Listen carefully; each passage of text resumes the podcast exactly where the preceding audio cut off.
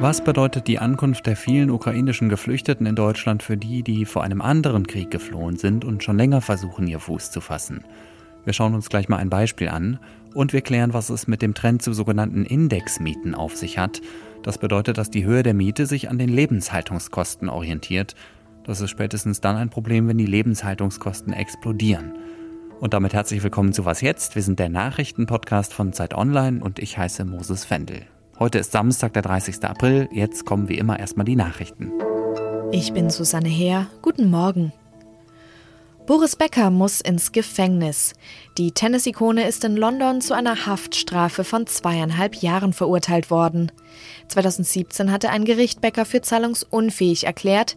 Er musste sein Vermögen offenlegen, doch Becker verschwieg mehrere Besitztümer, darunter eine Immobilie in seinem Heimatort, wert rund 1,2 Millionen Euro. Außerdem hatte er unerlaubterweise hohe Summen auf andere Konten überwiesen. Laut Richterin hatte Becker keine Reue gezeigt. Gleichzeitig erkannte sie an, dass Karriere und Image des dreifachen Wimbledon-Siegers endgültig zerstört seien. Becker wurde nach seiner Verurteilung direkt in Gewahrsam genommen. Unterstützung und Anteilnahme gab es unter anderem von seiner Tochter Anna und vom Deutschen Tennisbund, der weiter an seiner Seite steht. Die USA unterstützen die Ukraine nach dem Angriffskrieg Russlands weiter und das nicht nur finanziell. Der Sprecher des Verteidigungsministeriums John Kirby teilte mit, dass das US-Militär ukrainische Soldaten unter anderem in Deutschland ausbildet. Das Training auf deutschem Boden ist laut Kirby bereits gestartet. Was Verhandlungen zu einem möglichen Ende des Krieges betrifft, spricht der russische Außenminister Sergei Lavrov davon, dass Moskau täglich Verhandlungen mit Kiew führe. Diese würden jedoch nicht besonders gut laufen. Der ukrainische Präsident Volodymyr Zelensky hatte Freitagabend gesagt, dass ein hohes Risiko bestehe, dass die Ukraine die Verhandlungen mit Russland abbreche. Der Redaktionsschluss für diesen Podcast ist 5 Uhr.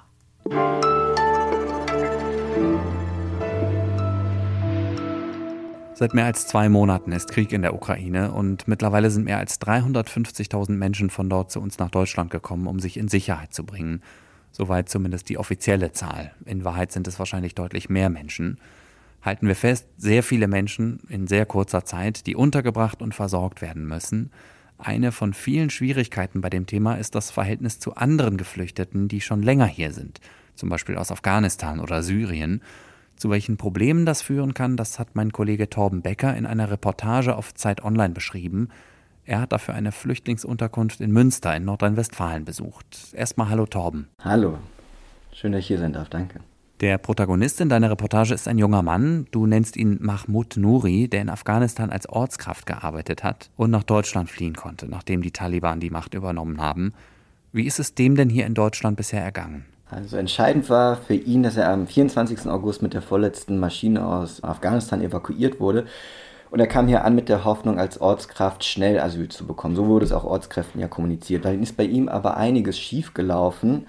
Und er konnte quasi jetzt nicht die Beweise bringen, dass er eine Ortskraft ist. Und so hat sich das Asylverfahren hingezogen. Er hat ein normales Verfahren bekommen, ist so in die ZOE eben Büren gekommen. ZOE steht für Zentrale Unterbringungseinrichtung. Das ist die Landeseinrichtung, wo Menschen wohnen, deren Asylverfahren läuft. Da hat er jetzt ein paar Monate gewohnt, hat sich ein bisschen eingerichtet, hatte zwei Zimmer mit seiner Familie und konnte einen Erstorientierungskurs machen, also eine alltägliche Struktur.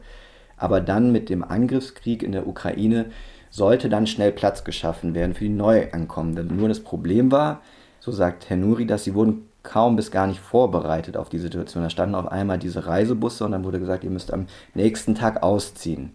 Auch die Verfahrensberaterin, mit der ich gesprochen habe, hat gesagt, die wurde da nicht informiert. Ähm, manche Leute hatten nur ein paar Stunden zum Ausziehen, die Familie Nuri bis zum nächsten Tag. Und so war es dann, dass sie ihre Zimmer, die beiden Zimmer geräumt haben, den Erstorientierungskurs abbrechen mussten, am nächsten Tag in den Bus gestiegen sind, nicht wussten wohin und sind 50 Kilometer weiter danach in die ZOE Münster gekommen und haben dann dort ein einziges Zimmer mit 15 Quadratmeter bewohnen müssen, die gesamte Familie.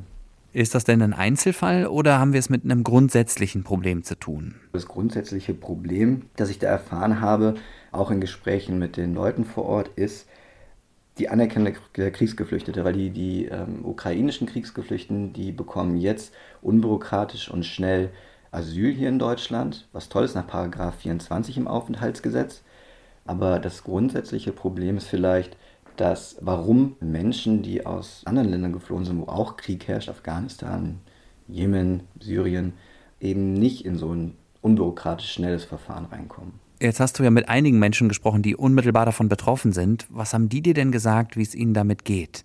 Und droht jetzt sowas wie eine Zweiklassengesellschaft der Geflüchteten in Deutschland? Das ist ein Begriff, der im Laufe der Recherche auch öfter gefallen ist. Man hat ihn ja auch jetzt öfter gelesen in letzter Zeit. Zweiklassengesellschaft. Ich glaube, so wie ich es mitbekommen habe, es fühlt sich für einige so an. Also entscheidend ist da mit allen, die ich gesprochen habe, sowohl mit den Leuten, die in dem Bereich arbeiten, aber als auch mit dem Herrn Nuri zum Beispiel selbst, die sagen, das ist eine lobenswerte Initiative, möglichst schnell den Leuten, die aus dem Kriegsgebiet flüchten, Asyl zu gewähren, die aufzunehmen, ihnen humanitäre Hilfe zu leisten. Und er sagt nämlich, dass sie den Schmerz, weil sie eben selbst aus dem Krieg geflohen sind, sie kennen den Schmerz, den die UkrainerInnen jetzt spüren, jetzt erfahren. Deswegen richtet sich da überhaupt, so wie ich es mitbekommen habe, überhaupt gar kein Groll oder kein Neid jetzt gegen eine andere Gruppe von Geflüchteten. Der Unmut kommt aber eher daher, sich nicht selber zu erklären zu können, warum es in dem eigenen Asylverfahren jetzt stockt, warum es nicht anerkannt wird und dann aber zu sehen, dass es ja bei anderen, die auch aus einem Krieg kommen, doch irgendwie relativ schnell gehen kann. Und da ist, glaube ich, der Unmut. Also in dem Fall, den du beschreibst, in NRW läuft es nicht gut. Gibt es denn aber auch Beispiele, wie es besser laufen könnte? Genau, es gab einige Berichte, wo es so gelaufen ist wie in Nordrhein-Westfalen, eben auch in Berlin beispielsweise. Ich habe aber mit der Geschäftsführerin des Flüchtlingsrats in Mecklenburg-Vorpommern gesprochen und dort läuft einiges anders. Da ist es nämlich so, dass Menschen, die in den Landeseinrichtungen untergebracht sind, selbst entscheiden können, ob sie dort wohnen bleiben wollen. Da gibt es quasi äh, nicht die Bedingung, dass sie da bleiben müssen. Wenn sie also eine Wohnung finden, die besser für sie geeignet ist, was natürlich auch auf dem Wohnungsmarkt tendenziell schwierig ist, besonders für Geflüchtete. Aber wenn das die Möglichkeit ist, dann können die einfach ausziehen. Und so werden nämlich die Landeseinrichtungen auf dieser Seite entlastet. Und da entsteht dann wieder Platz für Neuankommende, auch für jetzt spontan Neuankommende.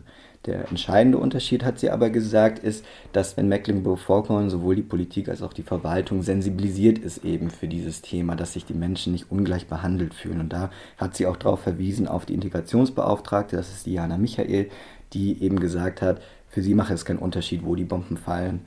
Krieg ist Krieg. Ganz kurz zum Schluss noch. Du meintest vorhin in unserem Vorgespräch, dass sich die Lage für Mahmoud Nouri inzwischen verbessert hat. Magst du das kurz erzählen, um vielleicht auch anderen Betroffenen Mut zu machen? Genau, ich hatte dann nochmal mit ihm gesprochen. Das war dann ein sozusagen glücklicher Zufall. Denn er hatte dann Bescheid bekommen, dass er die ZOE in Münster verlassen darf, dass er transferiert wird. Er ist jetzt umgezogen in die Region Düsseldorf und es ist jetzt so, dass er dort quasi sich jetzt registrieren kann beim Jobcenter. Er hat eine eigene Küche, die er benutzen kann und er darf jetzt auch Integrations- und Sprachkurse belegen. Und er wartet jetzt quasi noch, bis seine Familie nachkommen kann. Und genau insofern hat sich die Lage für ihn verbessert, sagt er. Danke dir, Torben. Und die vollständige Reportage verlinke ich Ihnen in den Show Notes.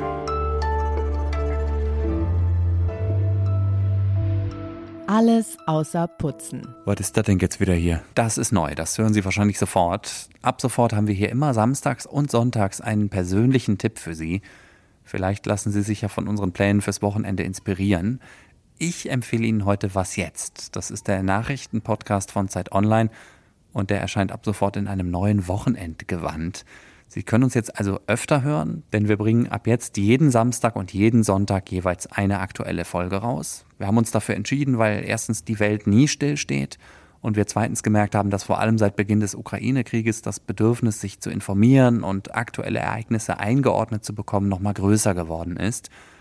Das ist aber noch nicht alles. Bisher gab es ja immer mal eine Was jetzt Sonderfolge am Samstag. Auch dieses Format bauen wir aus. Ab sofort erscheint jeden Samstag zusätzlich zur Morgensendung noch eine längere, ausführlichere, hintergründigere und insgesamt ein bisschen erzählerischere Folge von Was jetzt?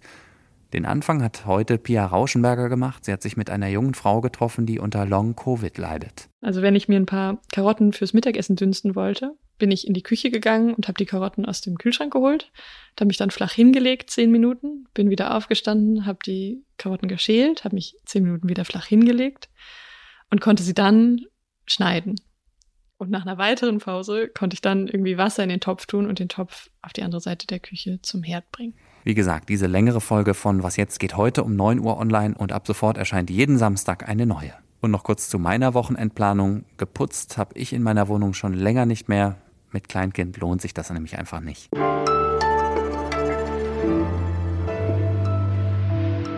Vieles wird teurer, das Geld auf dem Konto oder im Portemonnaie verliert an Wert. Die Inflation in Deutschland ist so hoch wie seit 40 Jahren nicht. Im April ist sie auf 7,4 Prozent gestiegen. Ärgerlich für viele, für manche sogar existenziell bedrohlich. Und für gar nicht mal so wenige Menschen ist das doppelt bitter, nämlich diejenigen, die einen Indexmietvertrag haben. Ich wusste bis vor kurzem gar nicht, was das ist. Vielleicht geht es Ihnen genauso. Deswegen habe ich mit meinem Kollegen Jan Guldner gesprochen. Er ist Redakteur in unserem Ressort Politik, Wirtschaft, Gesellschaft. Hallo Jan. Hallo. Erklär mir doch bitte erstmal, was das ist, Indexmiete. Ja, also nehmen wir mal an, du hast einen Mietvertrag und da steht drin, dass du 1000 Euro im Monat für deine Miete an deine Vermieterin zahlen sollst. Und jetzt wird aber im Schnitt jedes Jahr das Geld ein bisschen weniger wert und deine Vermieterin kann sich also jedes Jahr ein bisschen weniger leisten von den 1000 Euro, die du ihr jeden Monat eben überweist. Und das nennen wir halt Inflation und dadurch verliert sie Kaufkraft. Und sie will sich eben dagegen absichern und schreibt eine sogenannte Wertsicherungsklausel in den Vertrag rein. Und die besagt eben, dass du ihr diesen Kaufkraftverlust ausgleichen sollst. Und das machst du, indem du halt genauso viel mehr Miete zahlst, wie die Inflation in einem bestimmten Zeitraum wächst. Und wie viele Menschen in Deutschland betrifft das? Haben wir es da mit einem Trend zu tun? Ja, ganz genaue Zahlen gibt's da tatsächlich nicht, aber wenn man so mit Mietervereinen und auch mit Eigentümerverbänden spricht, dann erkennen die da durchaus einen Trend, eben, dass es mehr davon gibt und äh, aber das nicht erst seit gerade, sondern eben schon seit längerem. Und äh, das trifft vor allem Mieterinnen und Mieter eben in Ballungsgebieten, also in Großstädten. So eine Zahl, die man aus Hamburg hört zum Beispiel, ist, dass die Hälfte aller neuen Verträge eine solche Klausel hat. In Köln sollen es knapp ein Drittel der neuen Mietverträge mit Indexmieten sein und in Berlin ungefähr auch so eine Größenordnung. Also man kann schon sagen, das nimmt zu. Jetzt leiden ja viele Leute sowieso schon darunter, dass vieles immer teurer wird. Stichwort Tanken, Heizen, Lebensmittel. IndexmieterInnen sind ja quasi doppelt gestraft. Gibt es irgendeinen Weg, sich gegen solche Mieterhöhungen zu wehren? Ja, also erstmal muss man ja sagen, ähm, es sind tatsächlich auch gerade sehr blöde Zeiten, so einen Mietvertrag eben zu haben. Normalerweise ist die Inflation ja eher so um die knapp unter zwei Prozent. Und dafür sorgt ja auch die EZB, das ist ja irgendwie erklärtes Ziel auch von denen. Ähm, und das lässt sich dann mit normalen Gehaltszuwächsen üblicherweise zumindest stemmen. Aber ja, jetzt ist es eben so bitter wie noch nie äh, oder wie lange nicht. Und man hat tatsächlich auch gar nicht so viel Spielraum, da was zu tun. Also das Erste, was man halt machen kann, das habe ich auch sofort gemacht, als ich das zum ersten Mal gehört habe, ist halt in den eigenen Mietvertrag mal gucken. Und äh, bei mir zumindest auf Seite 5 im Mietvertrag ist da so eine, so eine, diese Klausel eben drin, aber eben nicht angekreuzt. Also da ist so ein kleines Kästchen und wenn da halt kein, äh, kein Kreuz drin ist, dann hast du diese Klausel auch nicht. Und dann musst du dich eben äh, nicht auf sowas einstellen. Kann aber eben doch sein und dann musst du halt äh, damit rechnen, dass da bald mal irgendwann eine äh, Erhöhung kommt. Und das, ja, das Traurige ist dann, dass du dann auch ziemlich abhängig bist von dem, was der Vermieter oder die Vermieterin dann eben vorhat. Ähm, die müssen halt nicht den vollen Inflationssatz dann nehmen, ähm, können das aber halt machen die Vermietervertreter, mit denen ich gesprochen habe, da war es dann tatsächlich so, ähm, die sagten halt, da braucht man Fingerspitzengefühl, man muss anerkennen, dass äh, eben MieterInnen gerade eben durch die Energiepreise schon super hart getroffen sind und dass man da halt nicht auch noch maximal reinhaut. Ähm, am Ende ist man dem natürlich trotzdem in gewisser Weise ausgeliefert und was man dann halt machen kann, ist äh, zumindest mal versuchen zu verhandeln, ob die Erhöhung wirklich so hoch sein muss oder ob man da ein bisschen ja, Nachsicht äh, walten lassen kann.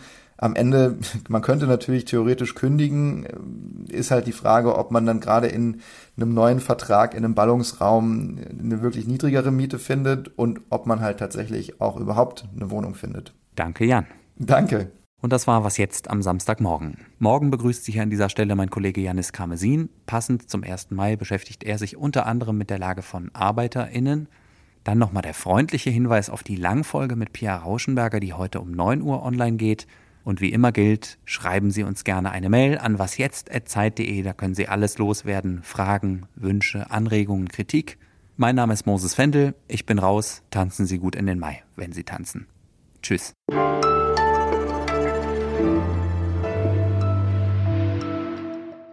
War noch was? Ach ja, Hitlers Todestag, genau vor 77 Jahren heute. Na dann, hoch die Tassen. Adolf, du alte Nazisau, kapitulier doch Nein. endlich, Adolf, du alte Nazisau. Das habt ihr euch so gedacht, dass ich kapituliere. Adolf,